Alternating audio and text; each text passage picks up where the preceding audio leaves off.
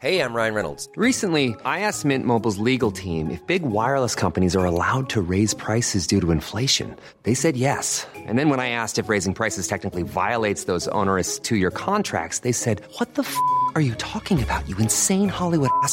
So to recap, we're cutting the price of Mint Unlimited from $30 a month to just $15 a month. Give it a try at mintmobile.com slash switch. $45 upfront for three months plus taxes and fees. Promo for new customers for limited time. Unlimited more than 40 gigabytes per month. Slows. Full terms at mintmobile.com.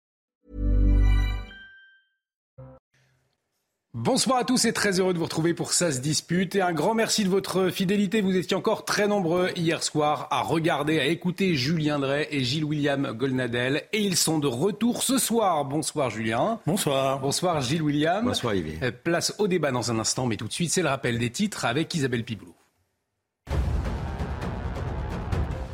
La joggeuse disparue hier à Damartin-en-Gouel a été retrouvée saine et sauve dans la Marne, localisée dans un camping. Selon le procureur de Meaux, Chloé, âgée de 20 ans, a fugué avec son ex-petite amie. Elle n'avait plus donné signe de vie depuis hier matin.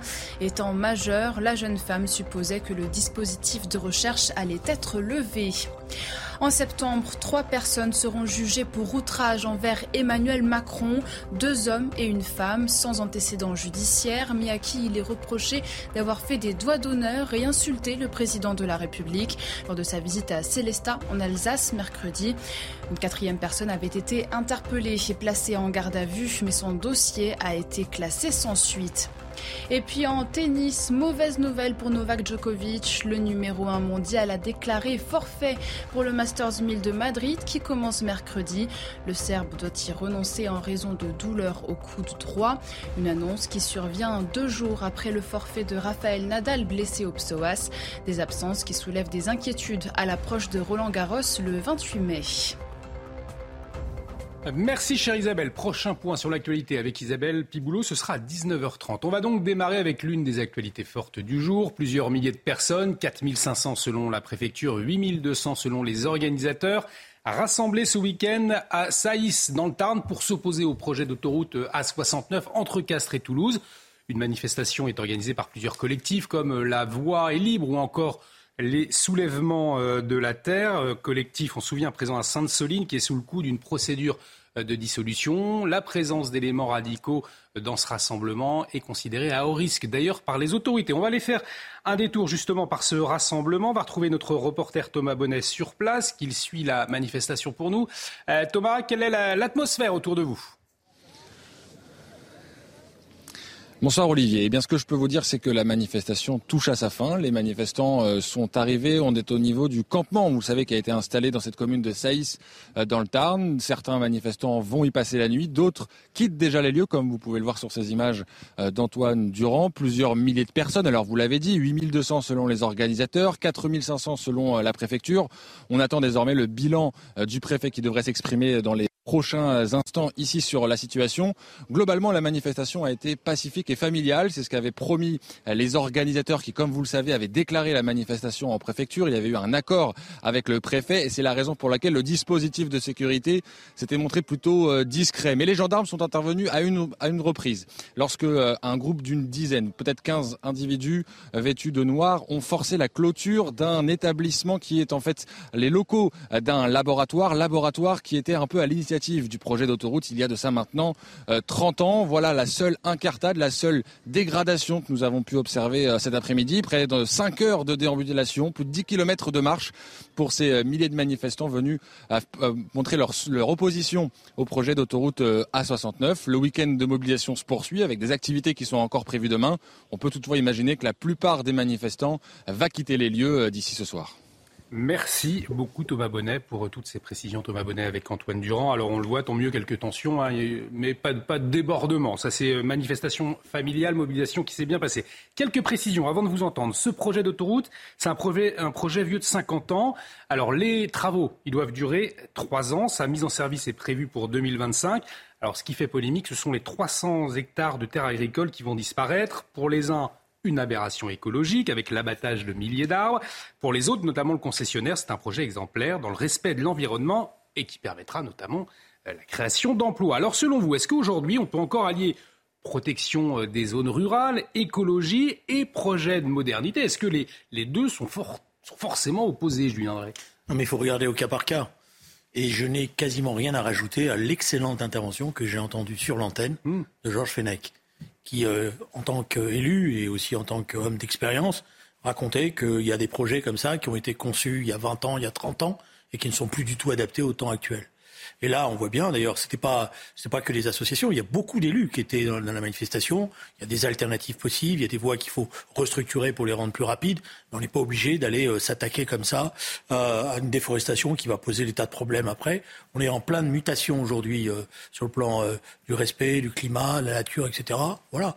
Donc, l'acharnement de la technocratie parisienne qui a pensé, a fait des autoroutes de tous les côtés, se heurte aujourd'hui à une réalité nouvelle. Mais le problème, c'est que la technostructure parisienne, elle n'est pas en prise avec la réalité du terrain. Parce que là, quasiment des dizaines et des dizaines d'élus sont contre. C'est pas simplement une agitation de quelques associations. Gilles-William Goldnadel, ces constructions d'autoroutes, elles n'ont plus lieu d'être aujourd'hui, avec l'urgence climatique notamment? Je suis moins affirmatif euh, que M. Drey. Euh, une chose est certaine, cette manifestation-là, c'est le contraire de Sainte-Soline. C'est une manifestation légale. Elle n'est pas interdite comme à Sainte-Soline. Il n'y a pas eu des, des- des- des- voyous de grands chemins qui ont, été, qui ont envoyé des cocktails Molotov. Elle est tout à fait légitime, cette manifestation. Il n'y a rien à en dire. Il était normal que les, que, les gendarmes soient particulièrement méfiants.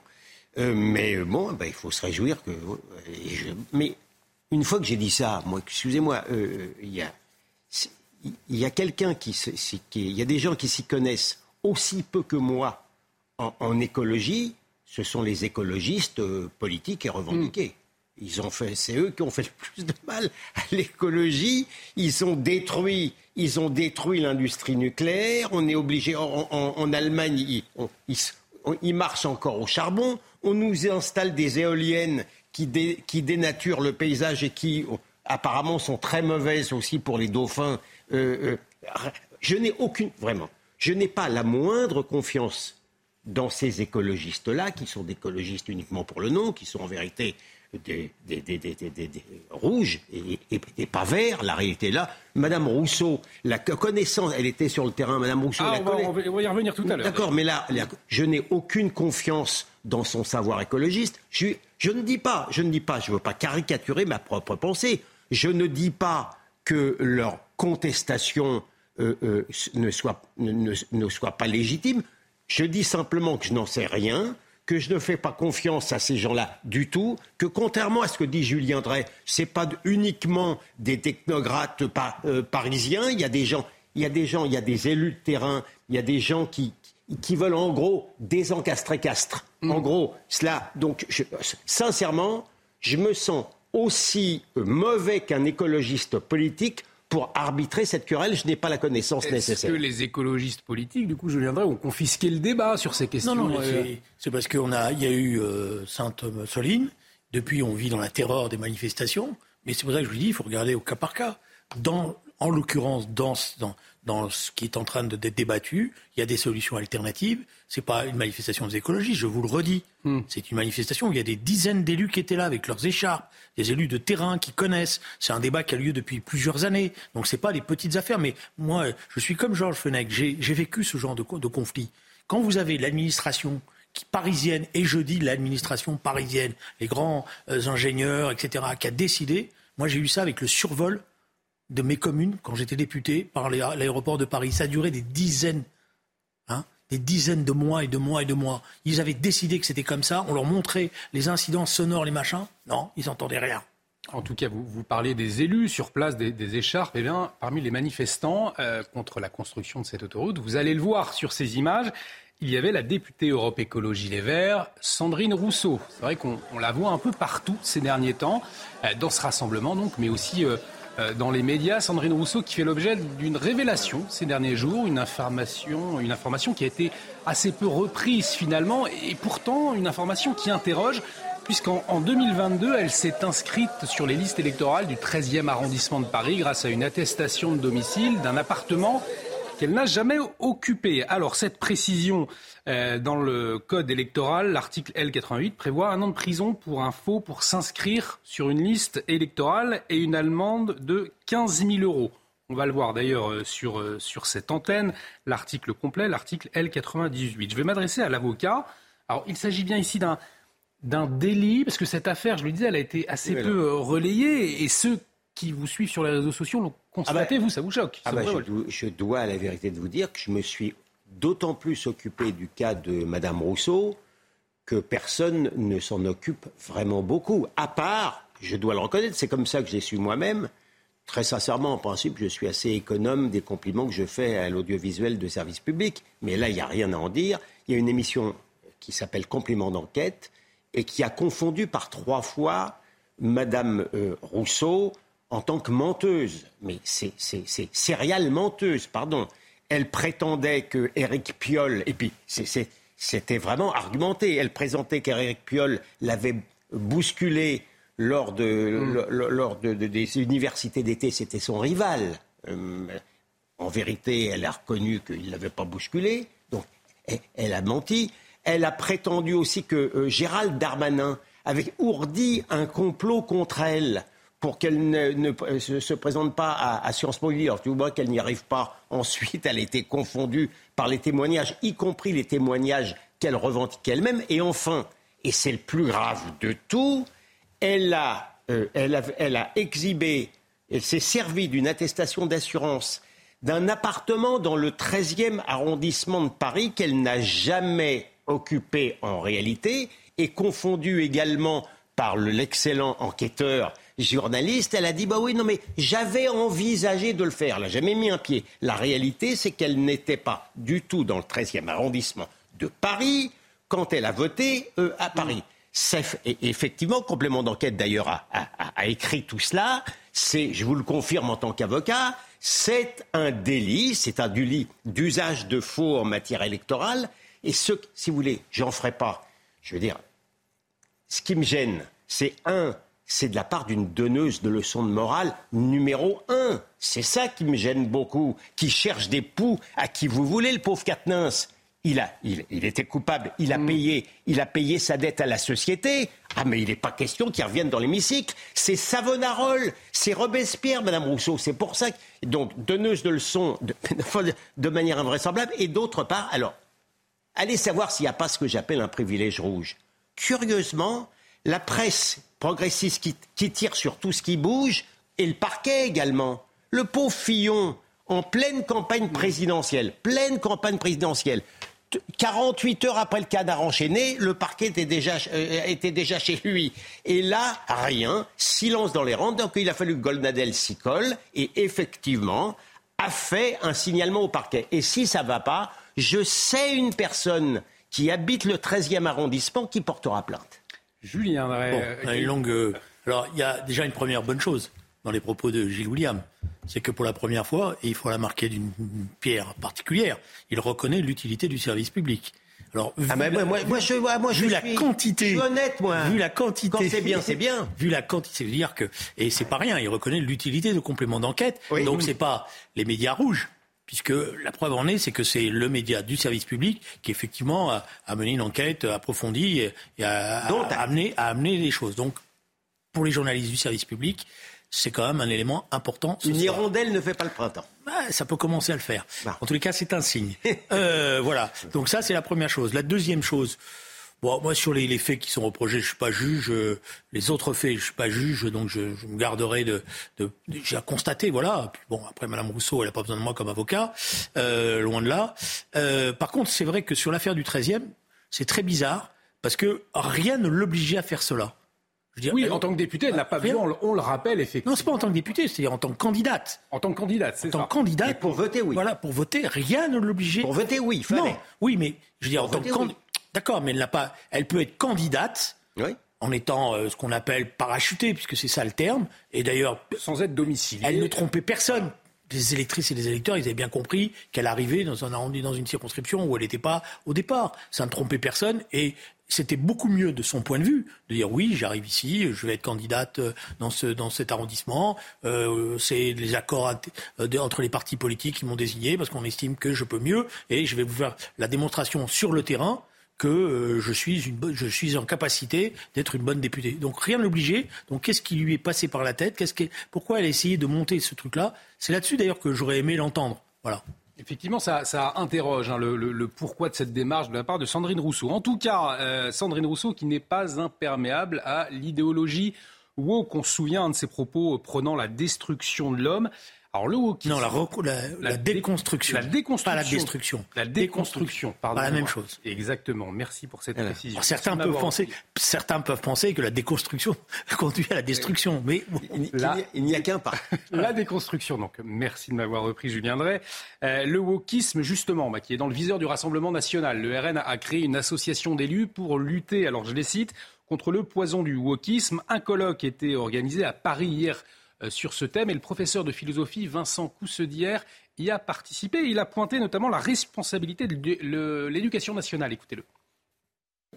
L'éducation nationale, si vous voulez, va dans le sens euh, de l'idée que, par exemple, une jeune personne adolescente euh, qui décide de changer de genre, elle est victime de la non-reconnaissance des autres et donc, il faudrait que les professeurs accompagnent cette personne dans sa transition de genre. Alors qu'on sait très bien qu'à l'adolescence, euh, eh bien justement, ces choses ne sont pas faciles. Hein. On est dans une construction euh, avant la puberté. Et donc, est-ce que c'est le rôle de l'éducation nationale de, euh, si vous voulez, de dire qu'il s'agit d'un fait qu'il faut reconnaître et que ces personnes sont forcément euh, mal vues, dominées par les autres. Il me semble qu'on là, on va beaucoup euh, au-delà de la mission de l'éducation nationale. Alors peut-être un, petit rappel pour nos téléspectateurs, le wokisme, eh bien ça fait euh, référence au terme woke, woke qui signifie être réveillé en anglais. En clair, c'est être conscient des problèmes de justice sociale et de racisme et de prendre la défense des minorités, notamment des minorités LGBT. Pour Gilles Penel, le directeur général du Rassemblement national, le wokisme est un monstre à plusieurs têtes qui agit dans notre école, au cinéma, à l'université et dans certains médias.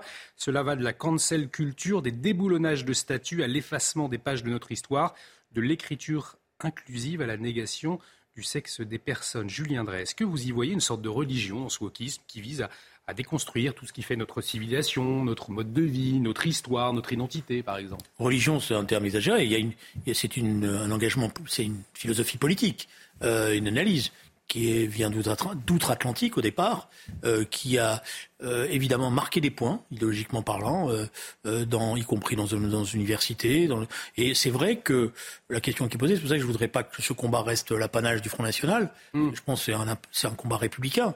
L'école de la République, elle doit faire attention de ne pas céder à des modes dont d'ailleurs on ne sait pas bien où elles vont. Parce que je signale qu'en Suède, on revient sur l'essentiel des mesures qui avaient été prises, notamment par rapport aux plus jeunes par exemple, puisque le changement de sexe avait été autorisé avant 18, euh, avant, euh, à partir de 16 ans, je crois, etc., qu'ils ont constaté les dégâts de tout cela et qui sont revenus dessus. Donc, euh, vous voyez que ce sont des effets de mode dangereux, parce que c'est vrai que quand on est jeune, on peut se poser des tas de questions, mais les réponses définitives, il vaut mieux que ce soit les adultes qui, en gardent pendant temps en temps la maîtrise. Après, à 18 ans, chacun fait ce qu'il veut.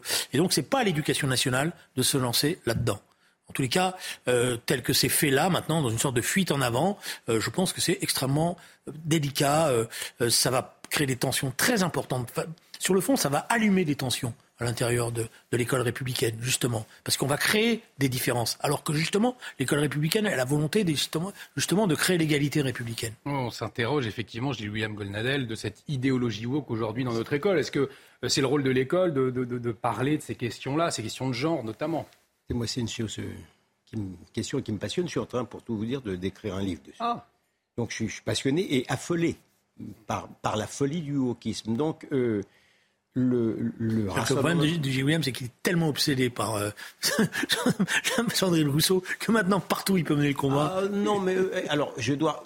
Sandrine Rousseau n'a pas le monopole, malheureusement, du wokisme. Non, c'est une, une, plaisanterie de samedi soir. Bien sûr, non, mais la, la réalité, c'est que euh, le wokisme, je, le vis comme une forme de folie, de négation de la réalité, hmm. de détestation de la réalité. Et le Rassemblement national a trouvé un bon axe, lui qui prône le bon sens, le, réel, le sens commun, a trouvé le bon axe d'attaque. Et effectivement, d'autres partis seraient bien inspirés de l'imiter. C'est quoi C'est quoi le wokisme?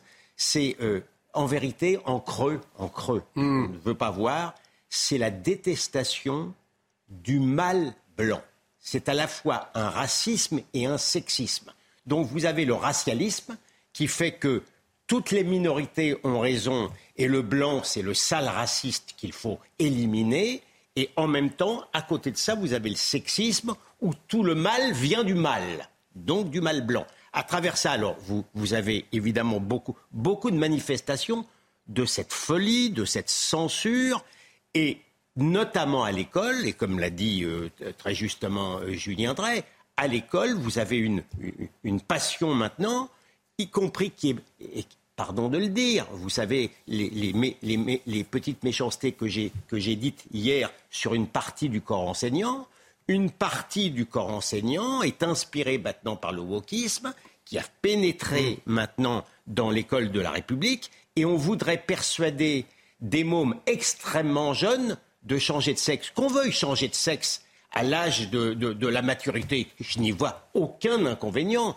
Mais vous avez, on, a vu comment ça s'est passé effectivement en Scandinavie, où des transitions de genre prématurées ont, fini par des suicides. Donc il faut faire très attention. Et on a malheureusement en poste un- un- un ministre qui s'appelle Papendiaï, qui est quand même assez porteur de cette idéologie.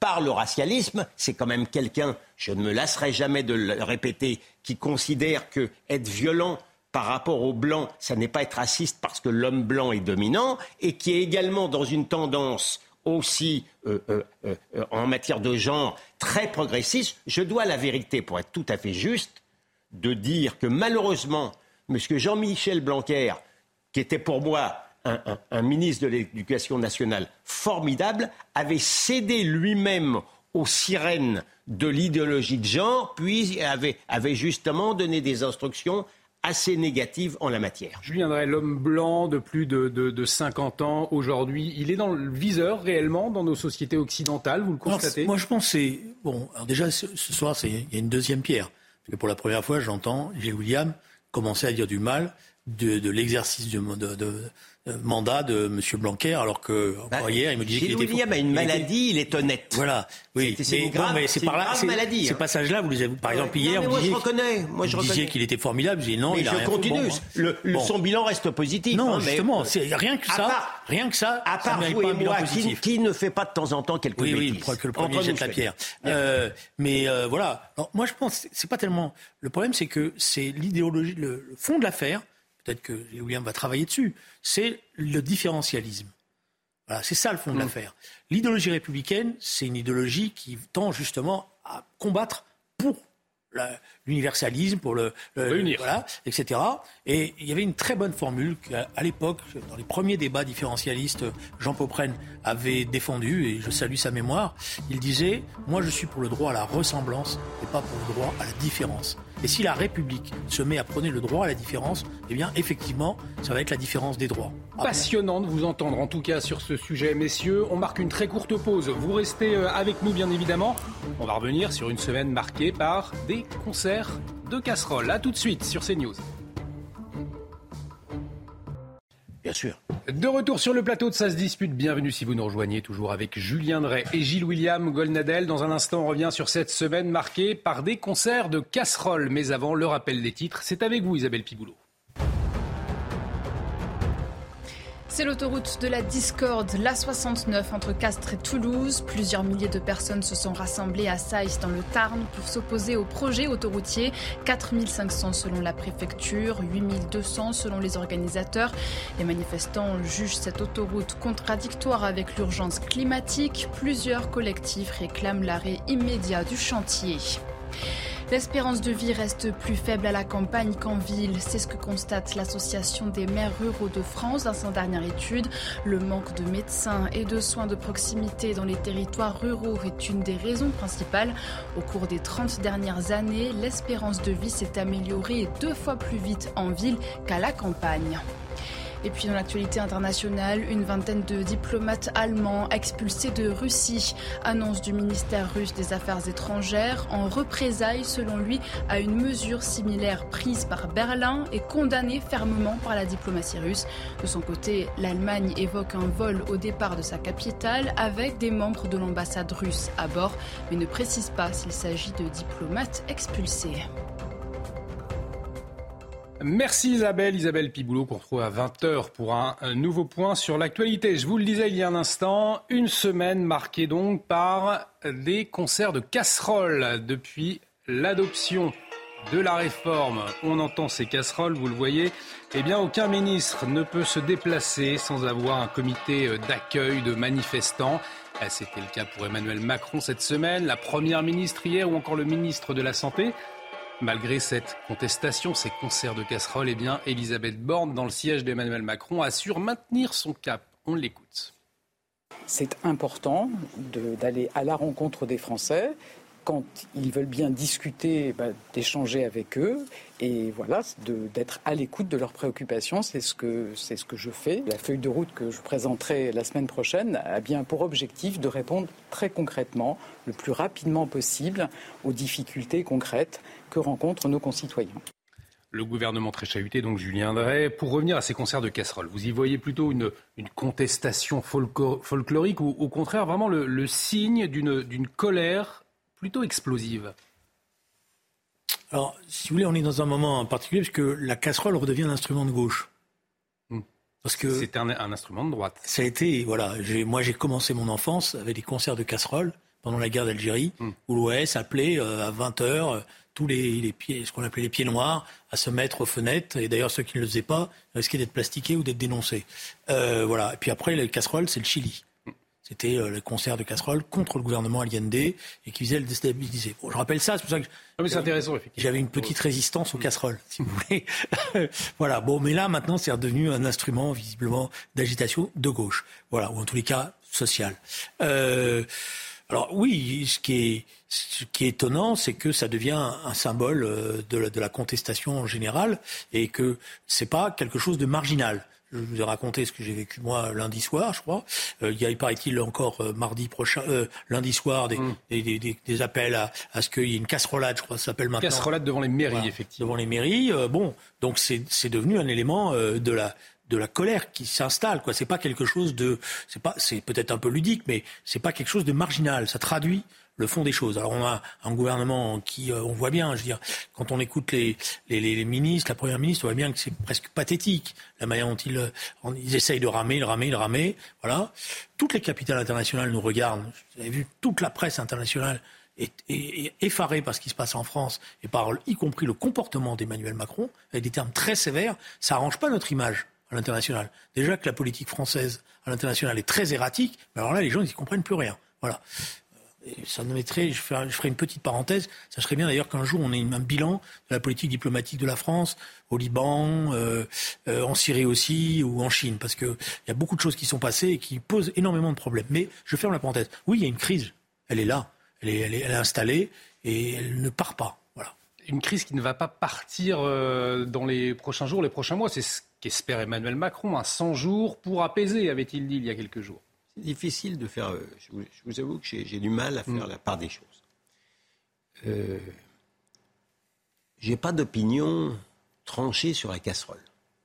Vous savez, le, légaliste que je suis, je ne sache pas. Alors, c'est pas casserole, c'est instrument sonore. Voilà, instrument sonore portatif. Portatif. Portatif. Alors, je, voilà, je, pas, euh, je ne sache pas que ce soit une arme, même pas par destination, puisqu'il est destine pour taper dessus je, j'avoue que je n'ai pas qu'elle soit de gauche ou de droite. Euh, je vous avoue que je ne, je, ne, elle ne m'inspire pas une grande détestation. Ensuite, il n'y a aucun doute, il n'y a aucun doute que euh, ce gouvernement euh, est, mal aimé. Il faut reconnaître qu'il il, s'y prend avec beaucoup d'habileté pour être mm. mal aimé. J'ai rarement vu cela, très sincèrement ce président a un style particulier et au-delà de ça, il n'a pas su agréger autour de lui, avec son. Euh, j'ai toujours traité de président chauve-souris où, je l'ai taxé de schizophrénie politique, il n'a pas su agréger autour de lui ni la droite ni la gauche. Il a su agréger que des opposants de gauche et de droite. C'est difficile. C'est vraiment difficile. Mais là, une fois que je vous ai dit ça, avec une, franchement une sévérité particulière, si je veux encore regarder ça de, plus haut, mhm. il n'y a pas un problème euh, démocratique en France, il y a un problème psychologique. Et ce problème psychologique, ce mal psychologique, il n'atteint pas que la France. Il atteint le mal occidental. On parlait du wokisme tout à l'heure. On a une extrême gauche à la manœuvre dans la rue. Et donc, j'ai du mal à faire le départ entre euh, l'antipathie que qu'inspire euh, de manière compréhensible ce gouvernement et ce président qui ne sait pas choisir les membres de ce gouvernement. Je vous ai refait une liste hier, mm. je ne vais pas recommencer. Et la haine, et la haine qu'inspire ce président et que je me refuse à partager. Je me refuse catégoriquement à partager cette haine, d'abord parce que je ne le trouve pas détestable, même si je le trouve mal aimable, premièrement, et deuxièmement, encore plus au-dessus, il est, j'ai jamais voté pour lui, mais il est mon président. Je suis un, je suis un légaliste. Hmm. Et pas seulement par, par esprit de légalisme, c'est parce que je sais ce que c'est que la barbarie à visage urbain. C'est que, malgré tout, et je sais qu'elles sont aussi une partie des extrémistes de gauche qui le haïssent. Et malgré tout, c'est pas moi qui l'ai choisi, mais je ne voudrais pas qu'il se retrouve en slip parce que les, pardon pour l'expression, parce que les Français se retrouveraient tout nus.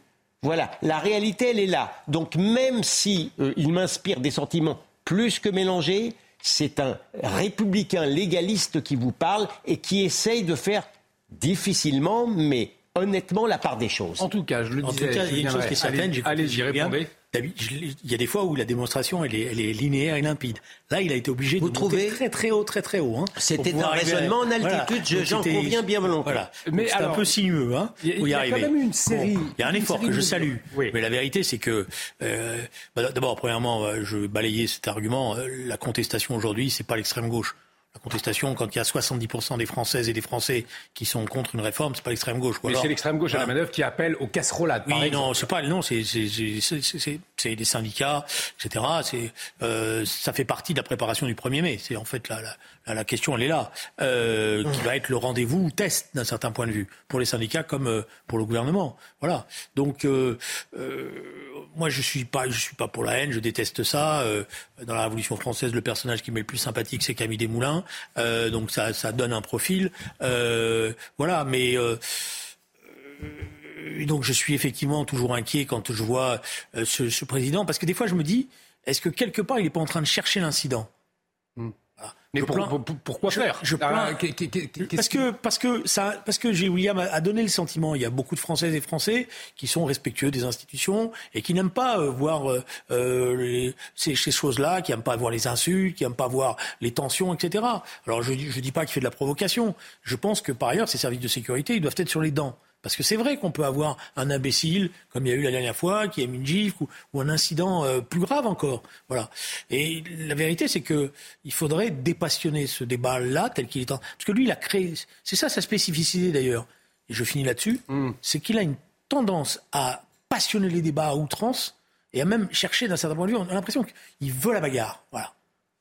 Pendant ce temps-là, en Isère, euh, c'était euh, cet après-midi, aujourd'hui, pas de casserole, euh, une toute autre ambiance. Regardez sur ces images Marine Le Pen qui a déambulé euh, dans les allées de la foire de Beaucroissant. Alors euh, selfie, serrage de main, bise, un, bain de foule donc pour la présidente du groupe Rassemblement National autour de, de, militants, mais aussi d'habitants de la région.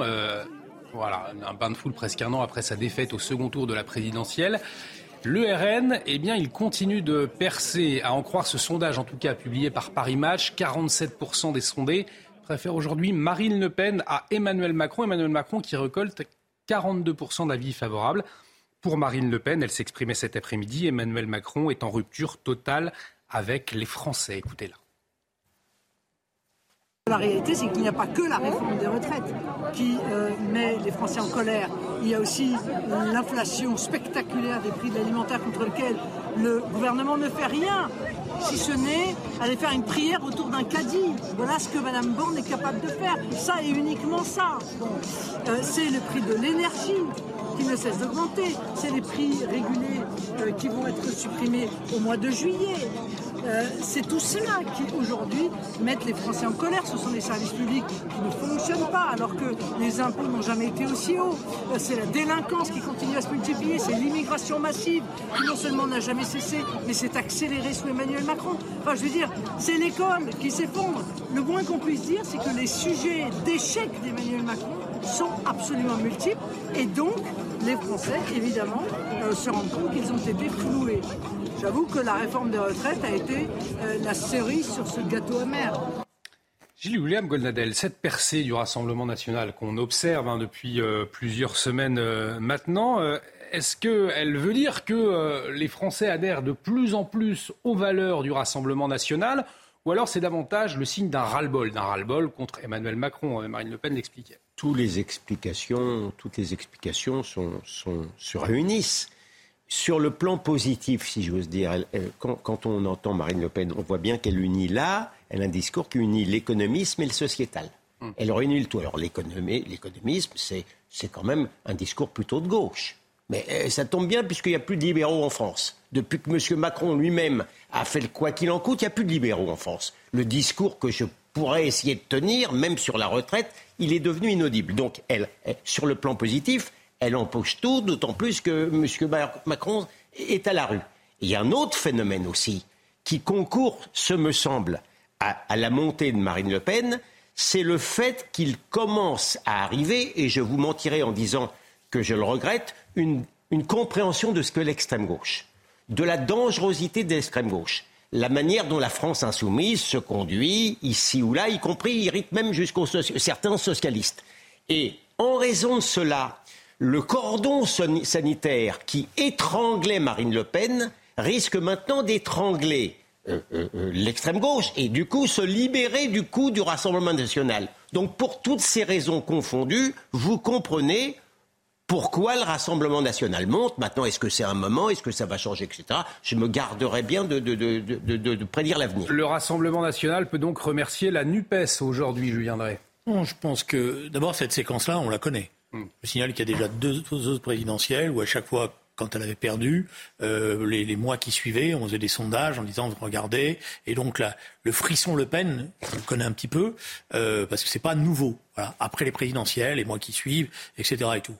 Alors, ça ne veut pas dire qu'il faut mépriser ce qui est en train de se passer en disant on a l'habitude. Voilà. C'est vrai que le danger pour elle, c'est que c'est loin.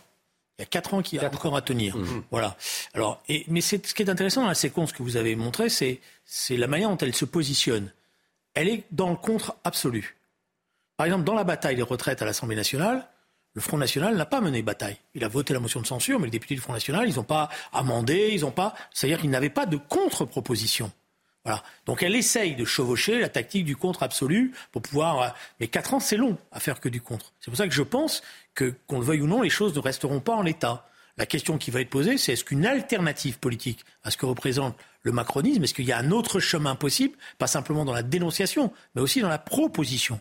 Et là, effectivement, le, débat va avoir lieu au sein de la gauche. C'est clair que si la gauche n'est que dans la surenchère euh, ultimatiste euh, mmh. comme elle l'a été, elle n'arrivera pas à être une alternative politique. Et je pense que les choses sont en train de se clarifier à l'intérieur de la gauche. C'est les premiers signes, c'est mais les premiers signes montrent que les choses ne sont plus, ne sont plus ce qu'elles étaient il y a encore un an. Il va falloir y travailler, mais il y a une volonté, effectivement, je pense, euh, quand j'écoute M. Ruffin, quand j'écoute M. Roussel, quand j'écoute M. Cazeneuve, pour les uns de tirer le bilan de l'expérience passée, de l'échec euh, qui a eu lieu, pour les autres d'essayer de rassembler largement. Donc il y a un chemin qui est possible. Et là, ça veut dire qu'à la présidentielle, il n'y aura pas simplement le contre Emmanuel Macron, parce qu'une présidentielle, ça se jouera, je l'espère, cette fois-ci aussi en pour. Ça veut dire qu'Emmanuel Macron n'a pas forcément tué euh, à la fois le Parti socialiste, les Républicains, euh, et, a fait en sorte que la seule alternative en face de lui soit Marine Le Pen ou Jean-Luc Mélenchon Non.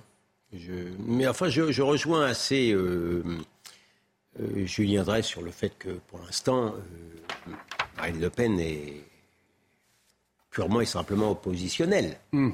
Mais euh, on voit bien aussi qu'on le voyait, ils font des groupes de travail sur le wokisme, ils travaillent sur l'immigration, il faudrait peut-être qu'ils travaillent aussi sur le combat culturel à mener contre l'extrême gauche, parce qu'effectivement, il va arriver un moment où le peuple va attendre des propositions concrètes. Ça veut dire donc que la gauche doit s'emparer de ces sujets. On parlait du wokisme tout à l'heure, on, parlait. Euh, Mais je, pense que sur l'immigration, je euh, pense que c'est ça qui est intéressant. C'est pour ça que je vous dis qu'il y a une mutation, hmm. y compris sur la question de l'immigration. C'est-à-dire, euh, vous avez vu le débat sur les frontières passoires, etc., qui a été ouvert par. On va y venir. on, parler dans on, voit, on voit bien qu'il y a, je pense qu'il y a des forces qui sont aujourd'hui en, en mouvement pour essayer de reconstruire un programme de gauche qui a volonté à reconquérir les classes populaires et donc à comprendre aussi les problèmes qu'expriment ces classes populaires. On parlait de la question des migrations justement face à l'augmentation des flux euh, migratoires euh, par les routes de la Méditerranée. Le gouvernement italien de Giorgia Meloni a déclaré l'état d'urgence pour au moins six mois. C'était cette semaine. Alors l'objectif, c'est de vider les lieux d'accueil saturés et puis augmenter euh, la capacité des centres de rétention. On va écouter les précisions de notre correspondante sur place, Natalia Mendoza, et puis vous exprimer ensuite. L'état d'urgence devrait faciliter et accélérer la mise en place de nouveaux centres d'accueil pour migrants. Une enveloppe de 5 millions d'euros sera euh, débloquée. Cet argent euh, servira donc pour désengorger les centres d'accueil saturés, notamment euh, celui de l'île de Lampedusa. Sa capacité d'accueil est d'environ 400 personnes. Or, ces dernières semaines, il est arrivé à accueillir plus de 2000 migrants simultanément. Un commissaire a été nommé. Il sera en charge de gérer l'argent et les procédures qui seront allégées pour pouvoir accélérer les transferts de migrants d'un centre à l'autre, pour libérer euh, des places d'accueil ou pour réquisitionner des immeubles. Le deuxième volet, ce sont les expulsions. Le gouvernement italien veut augmenter les centres de rapatriement. Il s'agit euh, de centres dans lesquels sont placés les migrants non éligibles à l'asile dans l'attente d'être renvoyés. Et pour cela, l'Italie cherche à conclure des accords avec euh, les pays d'origine pour qu'ils acceptent les rapatriements de leurs citoyens. L'état d'urgence restera en vigueur pendant six mois sur l'ensemble du territoire italien. Gilles Oulam, euh, Golnadel, quand on, parcourt la presse, on a pu euh, lire certains qui, parlaient d'un coup de communication italien, euh, coup de, de, de Giorgia Meloni. C'est un coup de com ou alors c'est vraiment l'exigence d'un tournant politique aujourd'hui sur les questions migratoires pour l'Europe? C'est pas fromage ou dessert. Vous avez le droit de vouloir communiquer à votre peuple euh, et, vouloir résoudre les problèmes. C'est pas, c'est, pas incompatible du tout. Euh, c'est même euh, nécessaire. Mais cela étant, on voit bien la tâche terrible à laquelle est confrontée Giorgia Meloni. Parce que, si vous voulez, en Suède, en Danemark, ils s'en sortent bien. Ils s'en sortent bien. D'ailleurs, ce sont quelquefois des sociodémocrates alliés à ce qu'on appelle l'extrême droite, etc. Mais ils n'ont pas la Méditerranée les, flux migratoires ont terriblement baissé dans ces pays-là. Mais ce n'est pas, la, pas la Méditerranée. Là, vous avez une véritable immigration illégale et invasive à laquelle est confrontée la malheureuse Italie. Et compte tenu de la politique migratoire européenne qui est, qui est en train un peu de se modifier, hmm. euh, parce que évidemment le paysage politique européen est en train de changer, donc c'est en train de se modifier. On en parlait hier avec les murs. Euh, les murs ne sont plus honteux, mais c'est long. Vous avez donc une politique qui est difficile, vous avez une Cour européenne des droits de l'homme euh, qui est euh, en vérité d'inspiration extrêmement gauchisante. Je vous renvoie à l'excellente livraison de valeurs actuelles de cette semaine qui montre ce que j'ai dit depuis longtemps, que comment la, Cour européenne est infiltrée par des juges de l'Open Society de George Soros. Je ne crois pas que je serais convaincu d'antisémitisme en disant que M. George Soros est quelqu'un de dangereux. Donc, pour toutes ces raisons-là, la pauvre Madame Meloni et le pauvre peuple italien ont beaucoup de mal de pouvoir défendre ce qu'est l'Italie actuelle. Il nous reste un peu plus de 40 secondes. Julien. ce qui est intéressant dans, dans ce qui est en train de se passer en Italie, c'est qu'on voit bien qu'il y a les campagnes électorales et après l'exercice du pouvoir. Dans les campagnes électorales, vous pouvez dire, vous allez voir, quand je vais arriver, tout va être résolu. Et quand on est dans l'exercice du pouvoir, la complexité du problème, elle est différente. Donc Mme Mélanie, elle est obligée de construire des centres. Elle ne peut pas simplement prendre les gens et les expulser comme ça. Elle est obligée de se plier à un certain nombre de règles.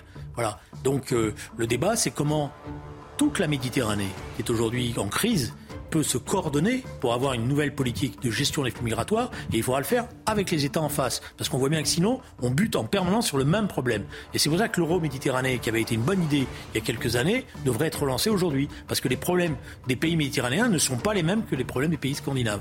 Volet diplomatique fort, on l'aura bien compris. Un grand merci euh, à tous les deux. Merci Julien Drey, merci Gilles William Godnadel. Une émission passionnante à revoir sur notre site www.cnews.fr.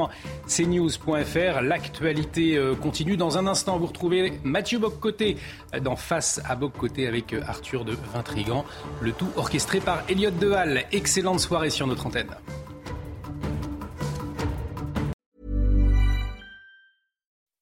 When you make decisions for your company, you look for the no-brainers. If you have a lot of mailing to do, stamps.com is the ultimate no-brainer. Use the stamps.com mobile app to mail everything you need to keep your business running with up to 89% off USPS and UPS. Make the same no-brainer decision as over 1 million other businesses with stamps.com. Use code PROGRAM for a special offer. That's stamps.com, code PROGRAM.